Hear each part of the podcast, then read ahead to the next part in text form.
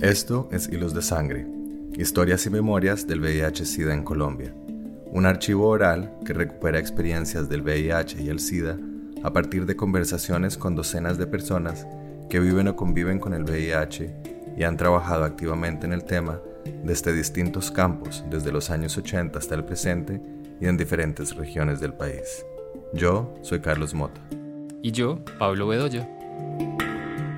En esta sesión escuchamos a Juan Simbaqueva, psicólogo quien ha sido docente universitario y consultor en distintas organizaciones en la asesoría y coordinación de programas de salud sexual y reproductiva.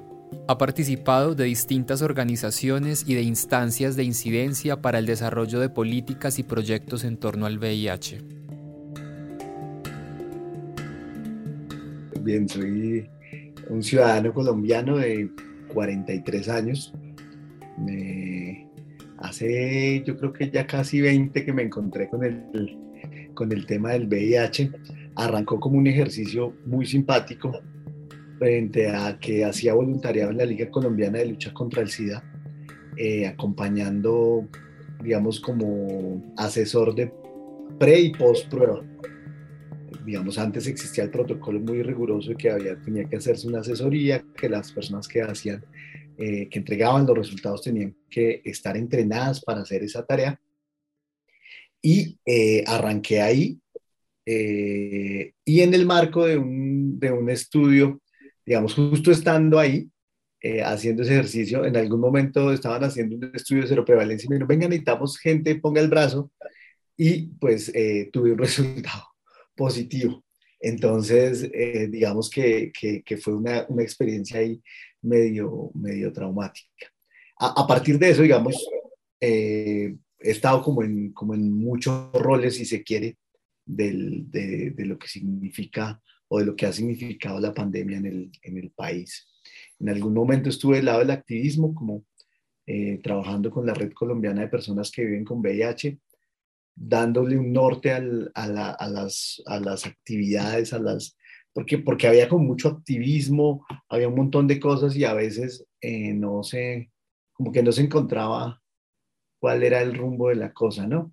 Y yo pues estaba, era, soy psicólogo de la Universidad Nacional, eh, estaba, eh, coordinaba un programa de salud sexual y reproductiva en la Universidad Distrital, entonces digamos tenía como herramientas para pensarnos el activismo también desde otra, desde otra perspectiva.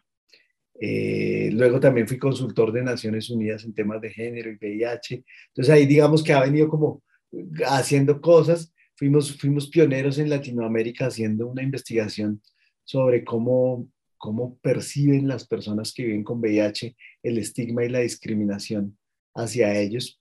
Y fue creo que una de las cosas más bonitas que, que logramos hacer en el país. Entonces he estado como desde el rol del activismo, desde un rol técnico, acompañando, asesorando instituciones y también como desde la academia produciendo cosas para, para comprender un poco el, fenómeno de lo que significa el VIH y vivir con VIH.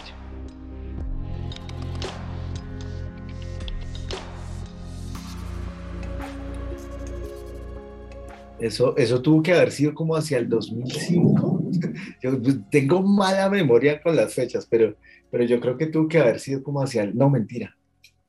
Estuvo que haber sido como entre 2003 y 2004, en alguno de esos dos años, que nuevamente yo todavía no me había graduado, estaba, ya estaba haciendo mi práctica y tenía unos tiempos libres y entonces eh, conocí a un, a un, muy buen tipo que, que, falleció, que se llamaba Javier Leonardo Barón.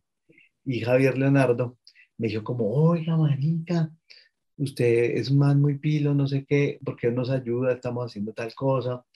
Y empecé como, como apoyando en, en, una tarea sencilla que era hacer la asesoría pre y post. Y digamos que nuevamente fue muy rápido como, como yo me había hecho, yo recuerdo que antes de salir a práctica nos hacían tomarnos una prueba de VIH en la universidad. Era pues como no era un protocolo, no era obligatoria, pero era como, miren, no sé qué, tenemos esto. Yo me había tomado una prueba para salir a mis prácticas, había salido negativa, entonces como yo de aquí en adelante ya no, eso no me va a suceder a mí.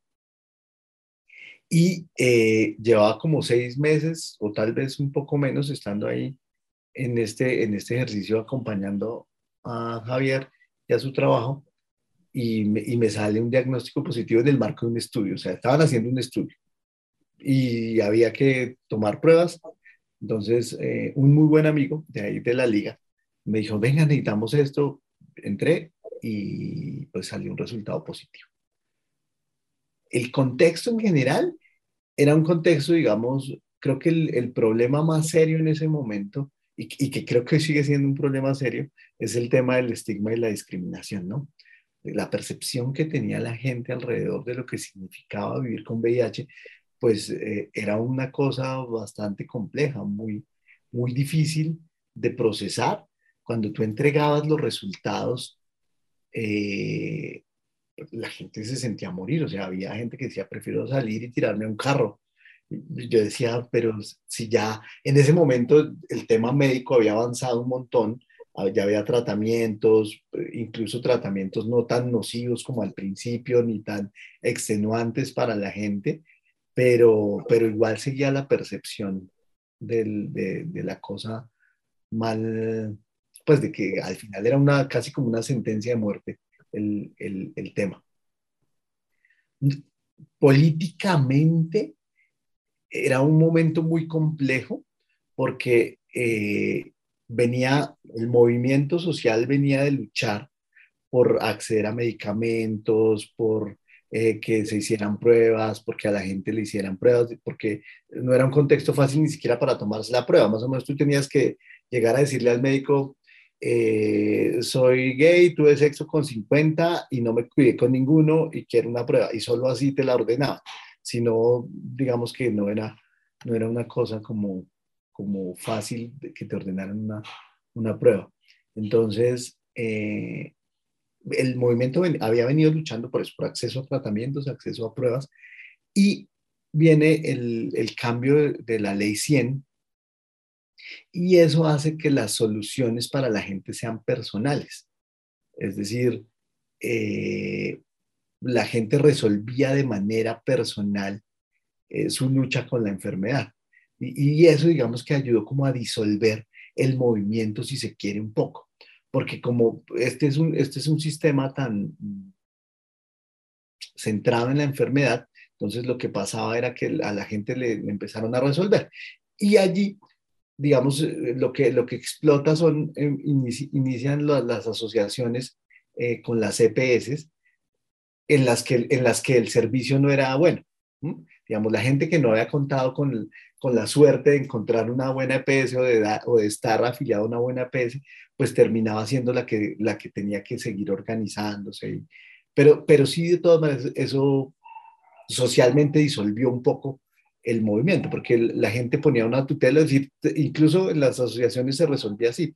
Tú llegabas, ya sabes que no me están dando el medicamento, o no me quieren hacer la carga viral, o no me quieren hacer tal cosa, les, les llegaba a la asociación, había alguien que se especializaba, porque creo que tuvimos muchísimos activistas que se especializaron en derecho para eh, hacer tutelas, presentaba una tutela y ya, se resolvía, entonces nunca más volvíamos a saber de esa persona eh, que vivía con, con VIH.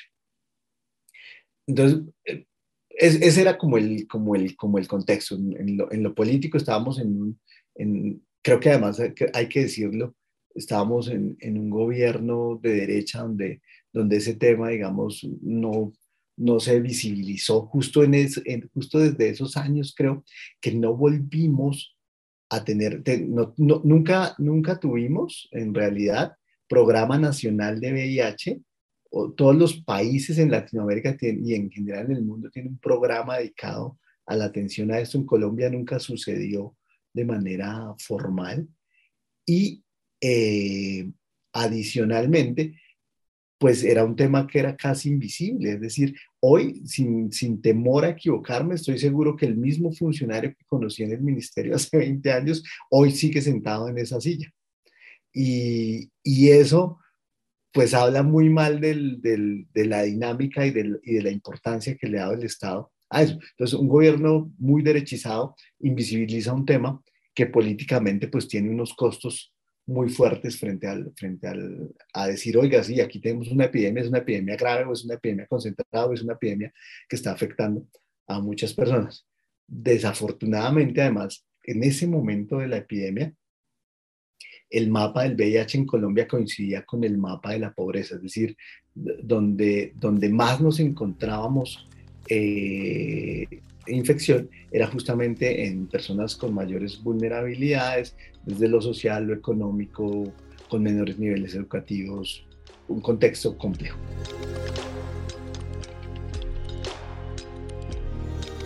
Un tema que, no sé, y, ahí lo digo con puro desconocimiento y que yo espero que en alguno de los informes de la Comisión de la Verdad esté, una, de, las, de las personas más, más afectadas eran justamente los desplazados internos.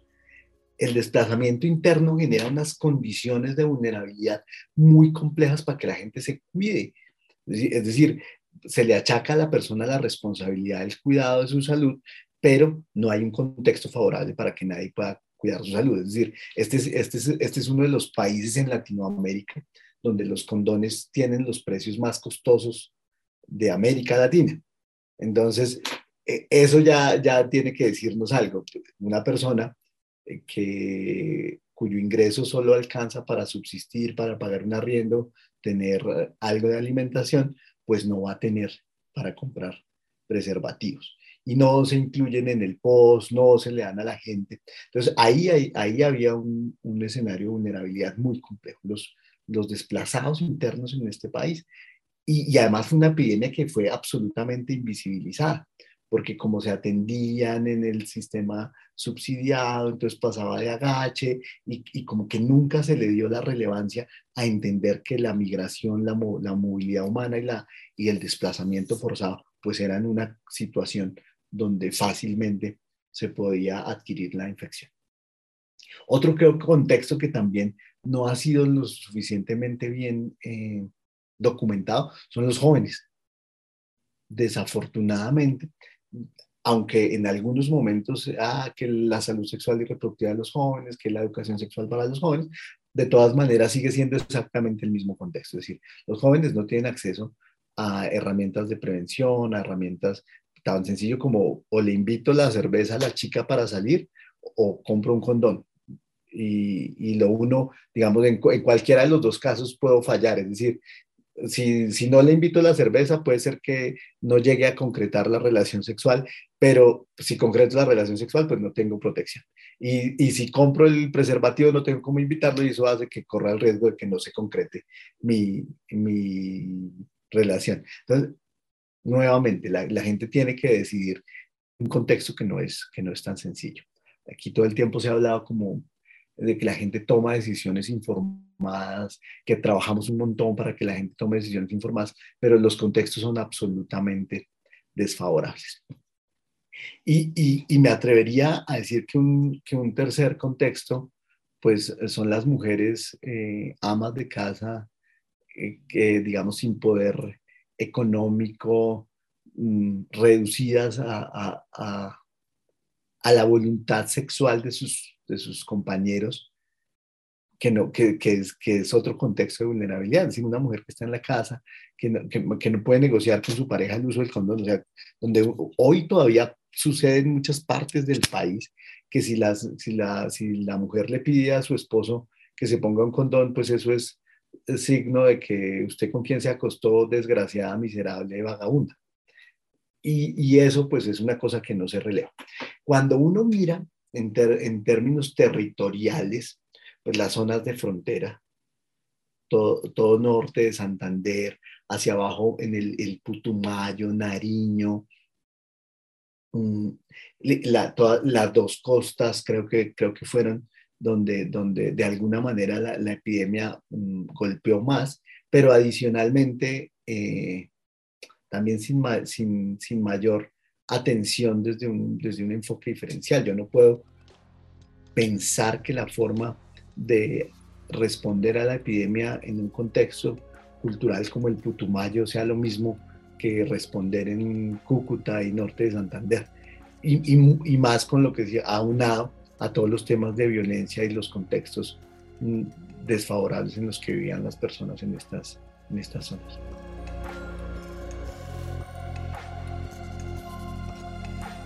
El tema es que no estaba, no estaba bien pintado ese mapa en ese momento, porque ¿qué pasaba? Digamos, las pruebas se, ofrecen en los centros urbanos, en los centros poblados, en los, a través de las EPS, a través de, de, los servicios de salud de 8 a 5, porque además no se puede acceder a las 10 de la noche a una prueba. Entonces, ese tipo de, de cosas hace que se pintara el panorama como, ah, no, es en las grandes ciudades y en las capitales donde está concentrada la epidemia. Pero ¿qué pasaba? Yo fui consultor de un proyecto del Alto Comisionado de Naciones Unidas para los Refugiados en Putumayo. Cuando en algún momento del, del, proyecto se nos ocurrió promover el uso de la prueba, pues lo que nos dimos cuenta era que había un montón de, eh, de personas que vivían con VIH y que no lo sabían, que solo lo llegaban a saber cuando se enfermaban. Entonces, en estas regiones tenemos noticia del VIH, cuando ya la gente entraba hospitalizada, cuando tenía complicaciones o infecciones oportunistas, generalmente problemas pulmonares, problemas eh, económicos, problemas, eh, otro tipo de infecciones. Ya cuando llegaban a, los hospitales encontrábamos ese tipo de cosas. Un, un, caso que a mí me, yo creo que marcó mi vida, fue el, el caso de una familia desplazada en el Putumayo, eh, eh, tuvieron dos, dos bebés. Eh, la bebita más grande tenía año y medio tal vez cuando tuvieron la segunda. Y la segunda empezó con muchas, muchas, muchas complicaciones de salud, tanto que a los seis meses la niña falleció. Cuando fallece la niña, solo cuando fallece, los médicos deciden pensar en una prueba de VIH, pues el resto de la familia, toda la familia tenía VIH. Y la, la segunda niña se complica, no sé qué, tuvieron que, del Putumayo, al final recibió atención en Neiva y murió en Neiva.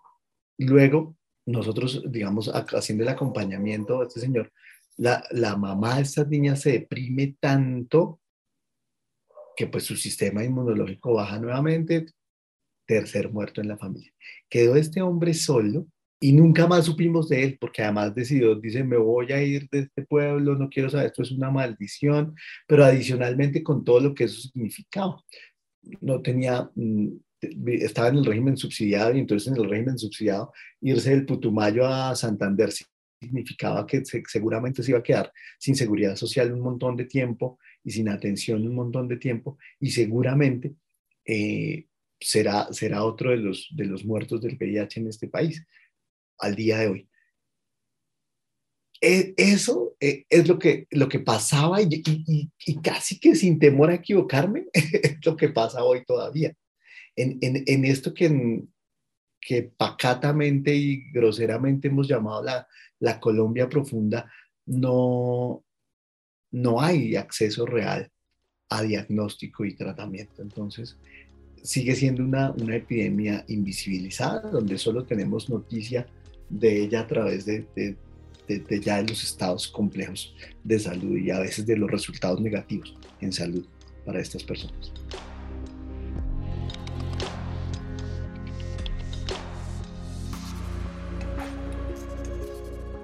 Eso es lo que los teóricos sociales de hoy llaman las interseccionalidades, que, que, que, a mí, me, digamos, entiendo la situación, realmente es, eh, es, una, es una bonita manera de, de entender todo lo que sucede, pero siento que nos quedamos ahí, que falta dar el siguiente paso y, cómo trabajamos con eso.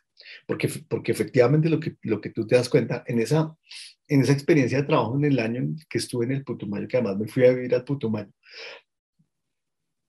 cuando, cuando llegábamos a las comunidades indígenas, los, los temas relacionados con violencia de género digamos, son, son tan complejos que no es fácil entender. Vamos a hacer un taller de uso del preservativo o de prevención o de hablar de, de cómo se transmite el virus.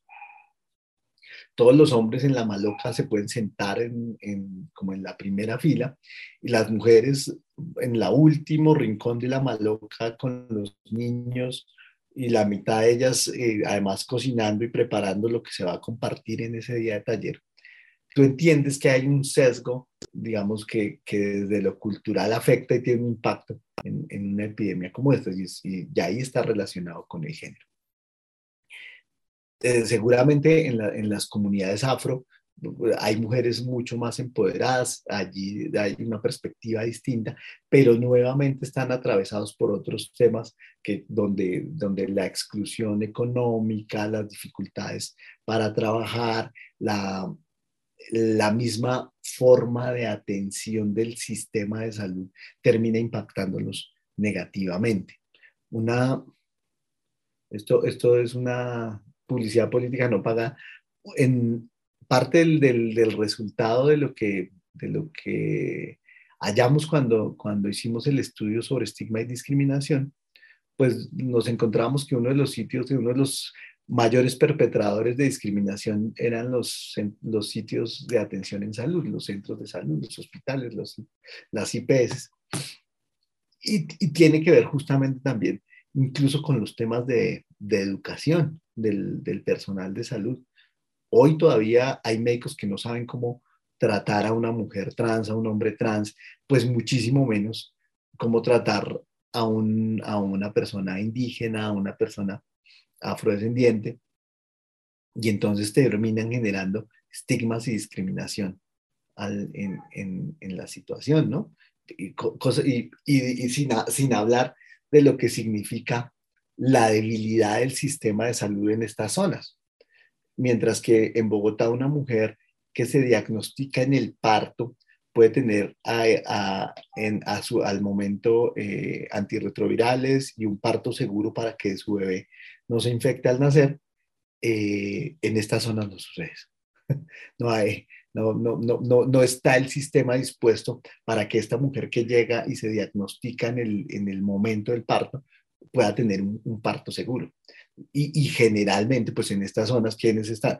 Mujeres negras, mujeres indígenas, mujeres, o esas, esos, esos otros, esos, esos invisibles, esos, eh, los, los, los jodidos de los jodidos. Y, y nosotros seguimos aquí eh, en las ciudades, eh, los, los gays privilegiados peleando por, por eh, PrEP.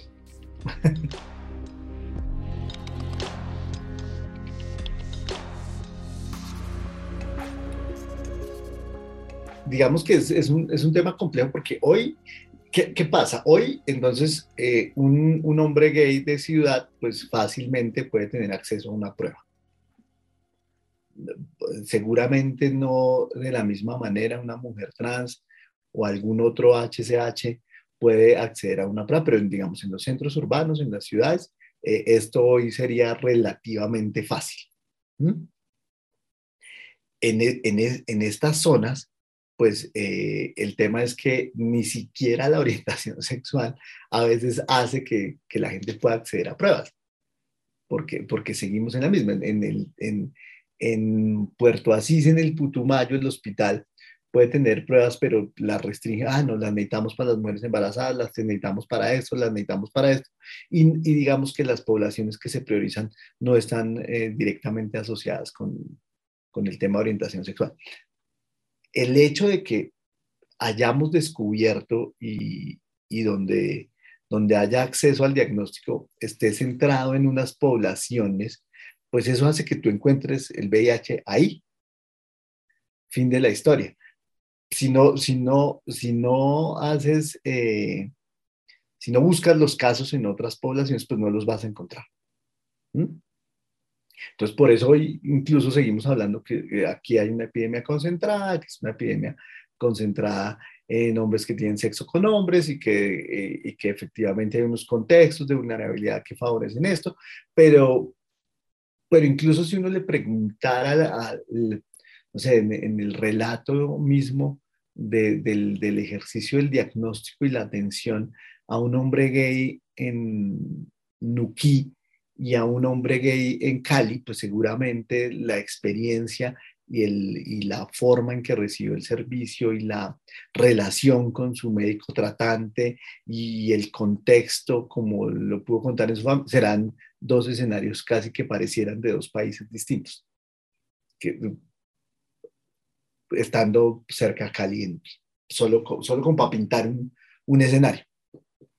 De, alguna manera, eso también eh, se convierte en, un tema de las, de las agendas políticas de los, de los, de los movimientos, ¿no? Para, mientras que los hombres gay de ciudad pelean hoy porque haya acceso a profilaxis preexposición y a profilaxis posexposición. En otros, en otros, los jodidos de los jodidos todavía piensan en y, para cuándo las pruebas. y, y, eso significa, en términos temporales, 20 años de retraso. Es decir, hace 20 años estábamos peleando por pruebas.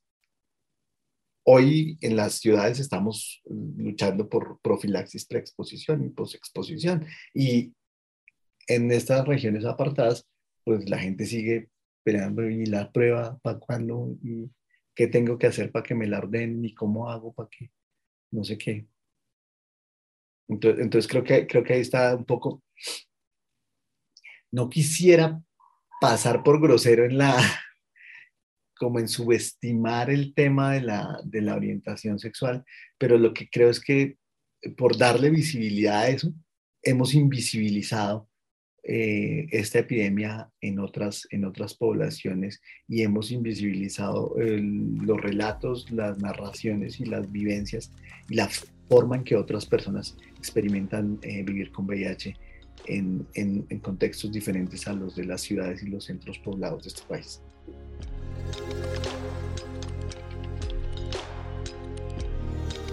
Han pasado muchas cosas, ¿no? Yo creo que justo cuando yo, yo aterricé en el, en el mundo del VIH, eh, estaba el movimiento LGBT estaba deshigienizando eh, sus agendas. Entonces, como, como no, el VIH no, no podemos, no, ahora somos lesbianas, gays, bisexuales y el VIH es una cosa del pasado, el VIH es una cosa de maricas.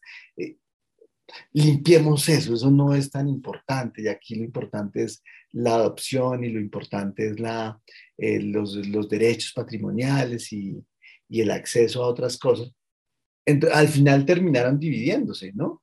Y eso hace que hoy, es decir, y, y, y no sé, seguramente muchos de, los activistas que han pasado por, por esta entrevista lo han, lo han mencionado, pero o, no sé si, si, lo han mencionado, pero a mí sí me preocupa que, que, después de tantos años de lucha, en este país no hay un programa de VIH, o sea, eso es, eso es impresentable.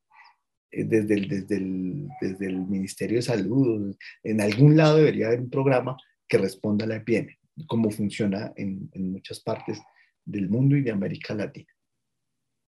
Como funcionó incluso para, para el COVID había un programa especializado para atender esta vaina. En Colombia eso se ha invisibilizado ahí entre saludes sexuales y reproductivas y entre otro mundo de cosas.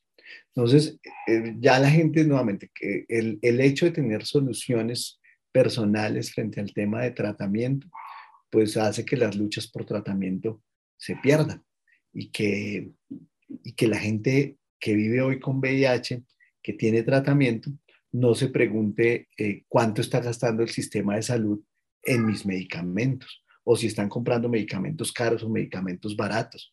Y eso es un tema, por ejemplo, prioritario en, la agenda. Hoy tenemos un sistema que está en un momento muy, muy frágil por los gastos que, en los que incurre y, y, parte de los, de los sobrecostos está justamente en la compra de medicamentos, no solo para VIH, para todo.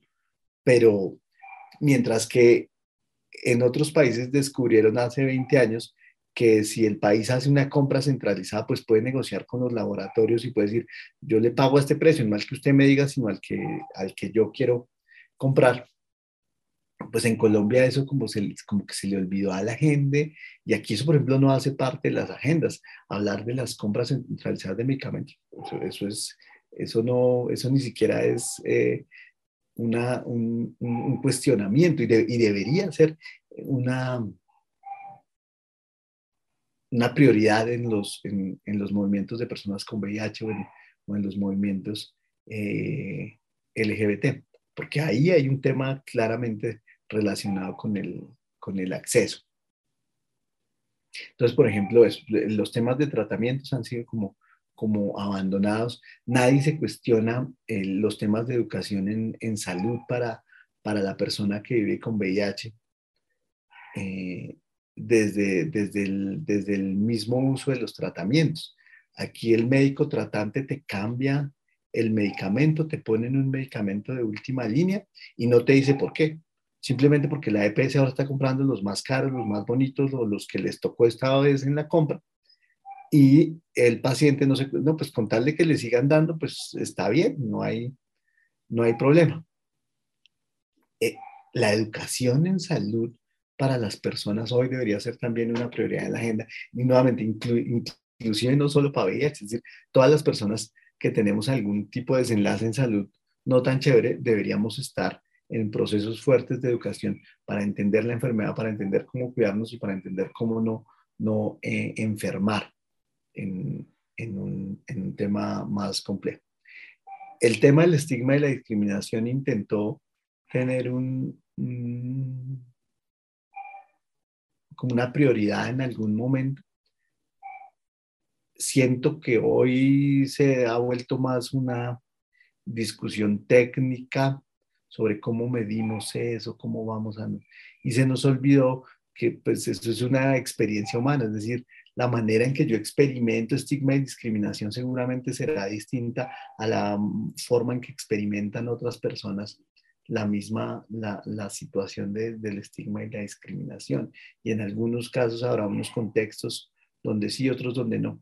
Y entonces también, digamos, un tema que, que podía estar y que seguramente está presente en las agendas, hoy se ha vuelto más una entelequia técnica y académica y no una manera de, de comprender cómo la gente experimenta estas situaciones y cómo le ayudamos a las personas a, evitar eso, porque no es, no es fácil eh, eh, hoy todavía entender eh, el hecho de vivir con VIH, pero se complica más cuando, cuando experimentas estigma y se complica mucho más cuando no logras descifrar cómo hacemos para detener esta vaina, porque llevamos 30, vamos para 40 años de esta pandemia seguramente, y, y, eso no se ha resuelto, o sea, todavía hoy eh, siguen aislando a la gente, las personas que se diagnostican tienen que salir de sus casas porque sus familias no los quieren viviendo cerca de ellos. Eh, no será una cosa generalizada, pero seguramente algunas personas saldrán de sus trabajos. Tenemos noticias de cosas como personal de salud que vive con el virus y entonces lo cambian de puesto de trabajo para que ya no atienda a personas, sino se dedique a atender papeles, hacer archivos, a que digamos, no, ay, no, no, no le cambiaron de trabajo, no lo echaron, le siguen pagando igual, pero si eso no es estigma, pues que me expliquen entonces qué es esa vaina. Mm. El, el tema de, de entender esos otros contextos de vulnerabilidad que hoy debería ser una prioridad en las agendas, siento que de alguna manera también ha sido, ha sido un poco relegado. Y si me lo preguntan hoy, pues yo no sé además que, que, cuál, cuál es la agenda del movimiento de VIH, entre otras porque tuvimos la mala suerte de acceder a recursos del Fondo Global, que lo que hizo fue que las organizaciones de base comunitaria se volvieran prestadoras de servicios.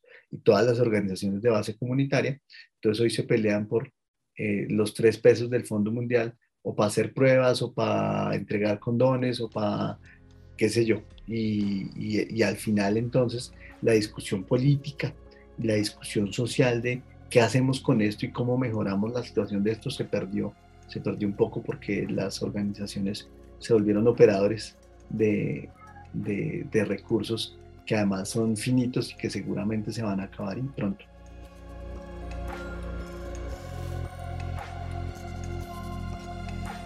Cuando, cuando también el sistema de medios eh, se vuelve un, tema privado, pues eh, no se pone en la agenda pública el tema de VIH.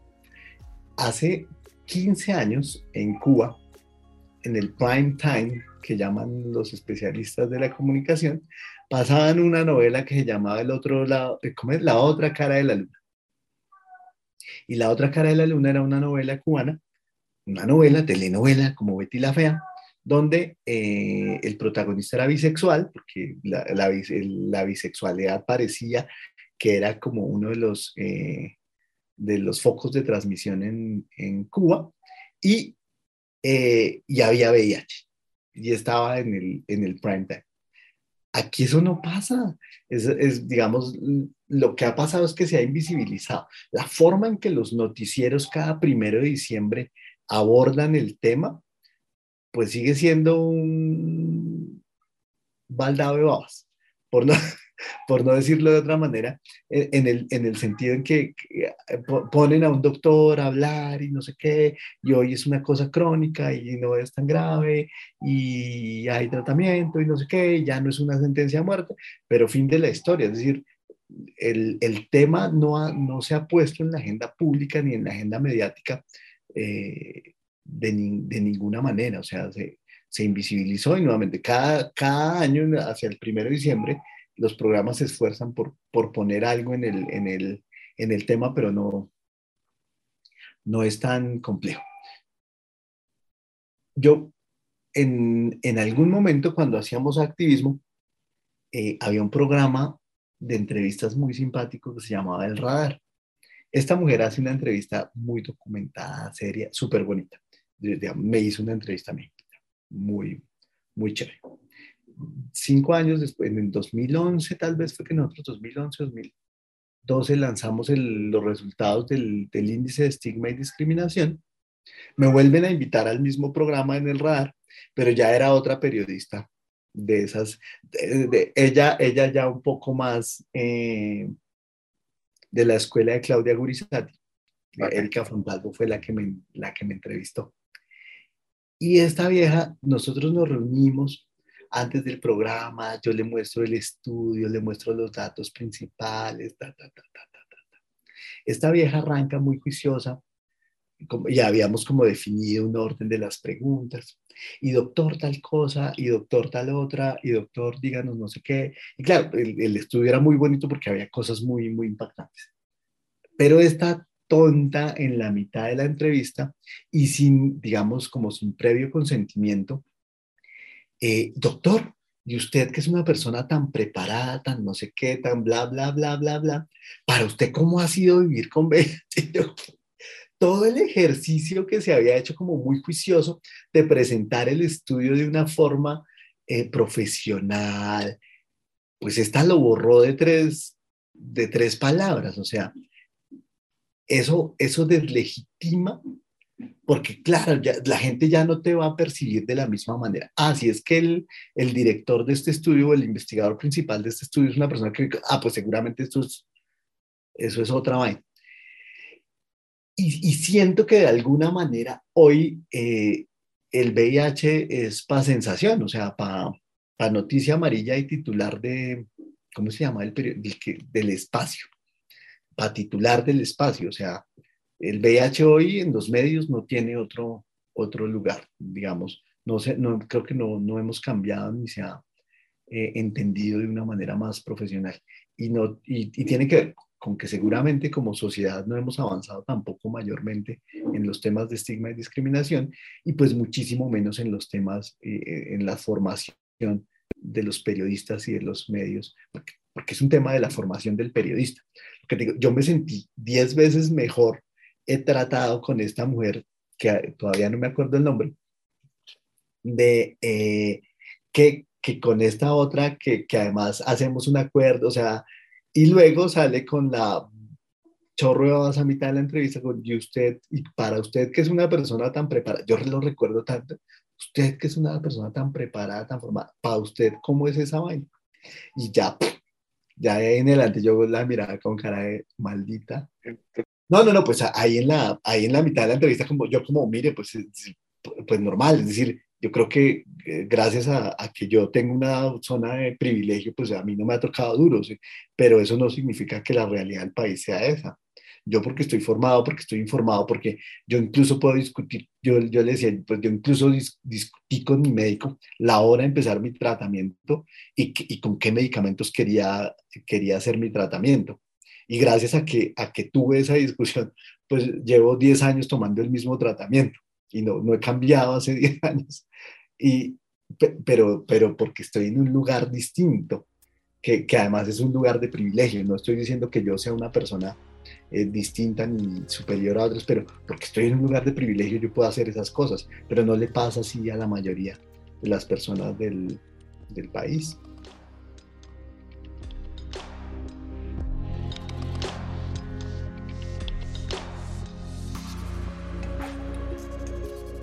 Yo creo que no ha sido tan fácil, ¿no?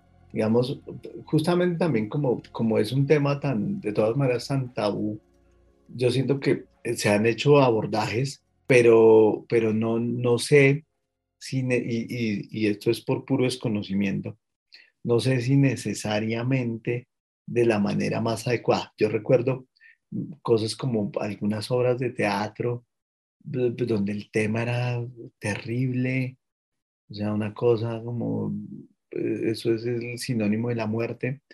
Luego, por ejemplo, leí, eh, aunque esa me gustó, ¿cómo se llama? Melodrama de, de Jorge Franco. Melodrama, y, y digamos que ahí hace un abordaje pues como por los laditos del, del, tema, ¿no? En el cine no recuerdo cómo se ha, cómo se ha presentado el, el, el tema, más bien, digamos, en el país, ¿no? Pero nuevamente, puede ser por puro desconocimiento. He visto cosas bonitas en otros lados, donde, en otros países donde intentan hacer a través de cortos, por ejemplo, cosas muy bellas para reivindicar el hecho de la decisión, de la responsabilidad, porque además siempre eh, siento que, que, los, que los abordajes terminan responsabilizando a la persona y no, y no reconocen que hay unos contextos que limitan a las personas. Yo, lo, que les decía, yo puedo, yo puedo querer cuidarme y, puedo entender que los condones son muy importantes, pero voy al eh, cuarto oscuro, al sauna, y me los cobran a 5 mil. Entonces, pues, puta, cuando deberían estar gratuitos ahí, pues porque es un espacio donde, donde todos sabemos qué, va, qué, va, qué van a hacer, ¿no? Es, es difícil intentar construir una imagen distinta, una narrativa distinta alrededor de lo, de lo que significa vivir con VIH, la, la, representación social de las personas que viven con VIH. Hace 20 años, eh, eh, los mismos activistas, esto va a sonar terrible, pero los mismos activistas acudían un poco al, al hecho de yo, pobrecito, eh, persona que vive con VIH, que en cualquier momento me va a morir, como una estrategia para, para visibilizar el, el, tema, ¿no? Y fue muy, muy difícil intentar cambiar eso para decirle al mundo, oiga, no, las personas que viven con VIH son personas funcionales, son personas que puede ser su mamá, su hermana, su tío, que tienen sus trabajos y que vivir con VIH no les va a limitar su trabajo, que no, que no significa que sea chévere vivir con VIH, pero que, que de alguna manera son, son, son seres humanos comunes y silvestres, o sea, no de todas las orientaciones sexuales, de todos los colores, de todas las razas, un poco para cambiar esa, esa representación cuando nosotros lanzamos el informe, no sé si lo, si lo, has, si lo, si lo has visto, si te lo topaste por ahí en algún lado. Además era como colocarle un nombre distinto, una, una cosa distinta. Y en toda la diagramación utilizamos fotos de personas que viven con VIH intentando mostrar una cara distinta de lo que, de lo que eso significa.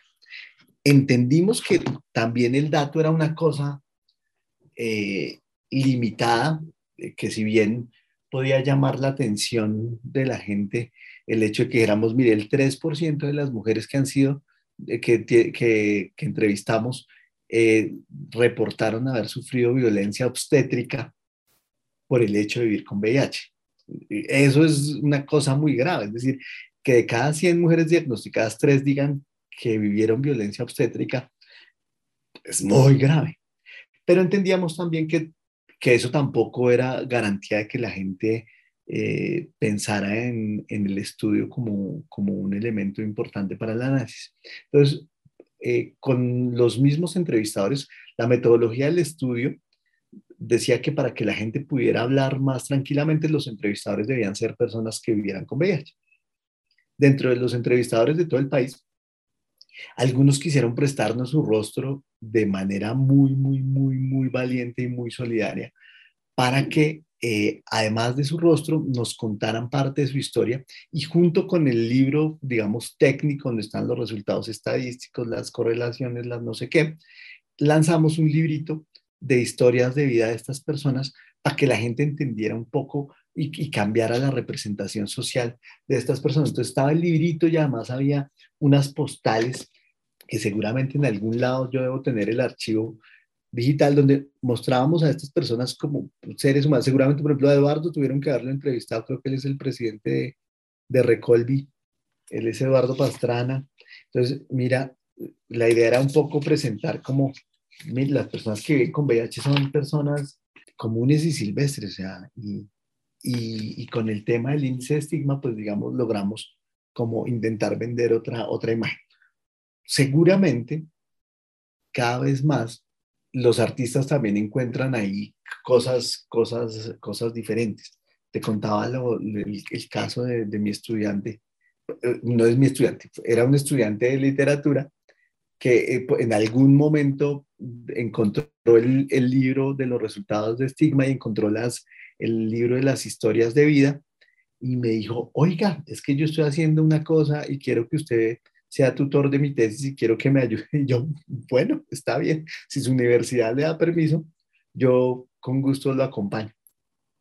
Y hace una lectura de la representación del VIH en la literatura colombiana de una calidad y de un bonito que, realmente a mí me, me, me transformó en te, entender cómo también el arte ayuda a transformar las representaciones de lo, de lo que eso, de lo que significa vivir con VIH y cómo a través de la literatura encuentra rastros de la invisibilidad de muchos de los fenómenos alrededor de vivir con VIH, pero también de, cómo se resaltan cosas chéveres, como también en algún momento cómo se, se resaltan cosas que no son tan, tan chéveres ni tan interesantes, ¿no?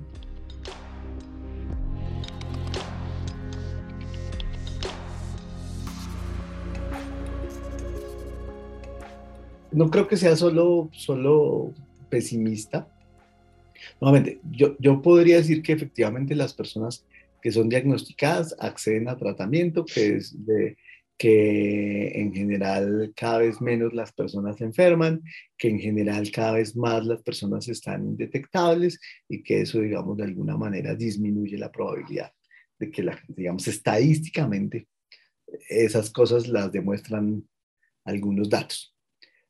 Sin embargo, pasa en la vida real que nuevamente, pues tenemos una, un subregistro porque no se diagnostica. Hoy todavía sigue siendo un problema difícil diagnosticar y eso, y eso ya es, pues ya hay gente que hacen pruebas rápidas donde ponen el dedo como una prueba de embarazo y sale si sí o si no. Entonces, hoy el, el, el, diagnóstico debería ser un, elemento um, central y rápido. Como, como la salud pública no, no es realmente pública, sino que se entregó a manos de las EPS, pues al final eh, a la EPS le conviene más tener personas enfermas y en tratamiento y no hacer prevención, porque en este sistema el incentivo es un incentivo perverso, es decir, al, al, a la EPS le pagamos por el enfermo y no le pagamos por, el, por la persona que esté sana, como funciona en otros sistemas de salud del mundo donde, le paga, donde yo le pago al prestador es porque usted me lo mantenga enfermo, se lo entrego bueno y usted me lo mantiene bueno, fin de la historia. Y si me lo mantiene bueno, le pago. Si se enferma, no le pago y usted asume el costo como asegurado. Entonces, este, en nuestro sistema es perverso, entonces es al contrario, aquí le pagamos por el enfermo y entonces, eh, pues eso hace que, que la prevención en este país esté en un punto donde yo no, yo, yo no le veo que esto sea una prioridad. Uno tiene la esperanza de que este gobierno lo piense de otra manera, porque es un gobierno que, que efectivamente nos está demostrando que, que se puede, o por lo menos en la, o, por lo menos nos sembró la esperanza de que se pueden hacer las cosas de otra manera. Entonces, seguramente si volcamos la mirada a la prevención, podríamos hacer cosas, cosas interesantes con el, con el futuro del, del VIH. En términos, nuevamente también eh, realistas, cuando uno averigua cuál es el presupuesto en general de, la, de, la, entidad rectora, que es el Ministerio de Salud, para salud sexual y reproductiva y en particular para VIH, eso es una cosa que, porque llevamos un montón de años, seguramente 20 o un poco más, dependiendo de los recursos del Fondo Mundial. Y gracias al Fondo Mundial tenemos pruebas, y gracias al Fondo Mundial tenemos condones, y gracias al y el país y la responsabilidad del país y del, y del, y del ente público frente a esas vainas, ¿dónde está? Entonces, yo no puedo tener solamente eh, buenas intenciones y no puedo, tengo plan, entonces hay plan estratégico 2022, 2050 para el VIH, pero sin recursos, cuando hay planes estratégicos y, tú no destinas del, del erario público presupuesto para que esa vaina funcione, pues la cosa termina siendo ahí como medio, medio difusa y medio promesa vacía. Si no se hace nada, si, si, si, los, si los activistas también no vuelven su mirada a, a los jodidos de los jodidos, pues seguramente lo, lo, que va a pasar es que vamos a creer que eso, que, que la, nos va a pasar lo que nos ha pasado con la guerra en este país y es que como, como aquí, yo, como yo no he visto los muertos, como yo no vi una masacre, como yo no, como nada de eso me llegó acá, pues eso no existe. Cuando, cuando la gente sufre, a mí, me, yo no sé si, si, si, les pasó a ustedes, pero con el, el, estudio que, que sacó el DANE como la semana pasada sobre el tema de la menstruación en el país, cuando tú ves que en el país hoy hay una, y ahora no recuerdo si cuántas son las, las mujeres del país que tienen que dar respuesta a, a la menstruación con trapos y ropa vieja, pues tú, entiendes que efectivamente hay algo que está ahí invisibilizado y que no significa que esté bien. O sea, eh, cuando tú le preguntas a una niña acá en el, en el colegio, bueno, ¿y cómo visto? No, bien, pues es un problema difícil, los cólicos, pero hay calmidol, pero es terrible, las toallas, pero también me pasean los tampones y... Pero si escucháramos la voz de la niña, que tiene que dejar de ir a la escuela porque no tiene cómo eh, de controlar el flujo o, a la que le toca colocarse trapitos, llegar a la casa y lavarlos, pues seguramente el relato sería diferente. Esa, y, y eso eh, es una deuda que tenemos con las personas que viven con VIH en, en, los lugares donde no, donde no tenemos la prioridad. Mira, la cosa es tan grave que hoy seguimos las, las IPS que atienden VIH están en las capitales, entonces la persona que está en la quinta porra tiene que cada mes o cada... Hoy los consultorios seguramente son un poco más eh, razonables y le dicen a la persona, venga cada tres meses por sus medicamentos. Pero eso sale del bolsillo de esa persona y tiene que montarse un día en lancha y tiene que hacer no sé qué para poder ir cada tres meses por los medicamentos. Y de eso no se habla y eso no se visibiliza, porque, porque seguimos pensando que que, la forma en que nosotros vivimos en la ciudad es la forma del, del mundo en el, en el, país no. Y, y, digamos que yo no sé si por eso también me alejé un poco del, del activismo eh, de VIH, es porque, porque, porque siento que también se volvió una élite. El, el, activismo de, en VIH estaba la semana, hace 15 días en Ámsterdam, en la Conferencia Mundial de VIH, diciéndonos cómo, cómo vamos en la respuesta y cómo vamos a lograr la indetectibilidad, la, el, 90, 90, 90, ya no están en el 100, 100, 100, ya no recuerdo en qué eh, en Telequia están ahora, donde tengamos acceso a diagnóstico, 100% de acceso a diagnóstico, 100% de eh, tratamiento y 100% de eh, indetectabilidad pero en la vida real y en, y en las zonas que no nos hemos atrevido a, a mirar, pues allí la cosa está lejos de, de, acercarse a esa, a esa meta y a, esa, y a ese objetivo. Entonces creo que es más por eso, creo que es más por, eh, eh, por dar una, una visión un poco desde los que no tienen voz, desde los que seguramente no vamos a encontrar, desde, los que seguramente nadie referenció en las, en, las entrevistas.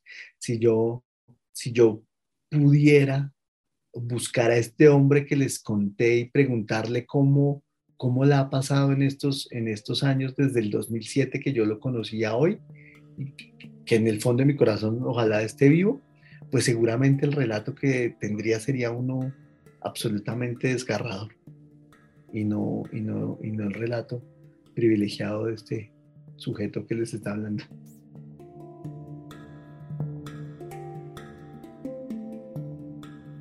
Hilos de Sangre, Historias y Memorias del VIH-Sida en Colombia, es un proyecto de Carlos Mota y Pablo Bedoya. Edición de audios, Juan Camilo Ortiz. Con apoyo de Penn Mellon Just Futures Initiative, Museo de Arte Moderno de Bogotá y Grupo de Investigación en Intervención Social, Universidad de Antioquia.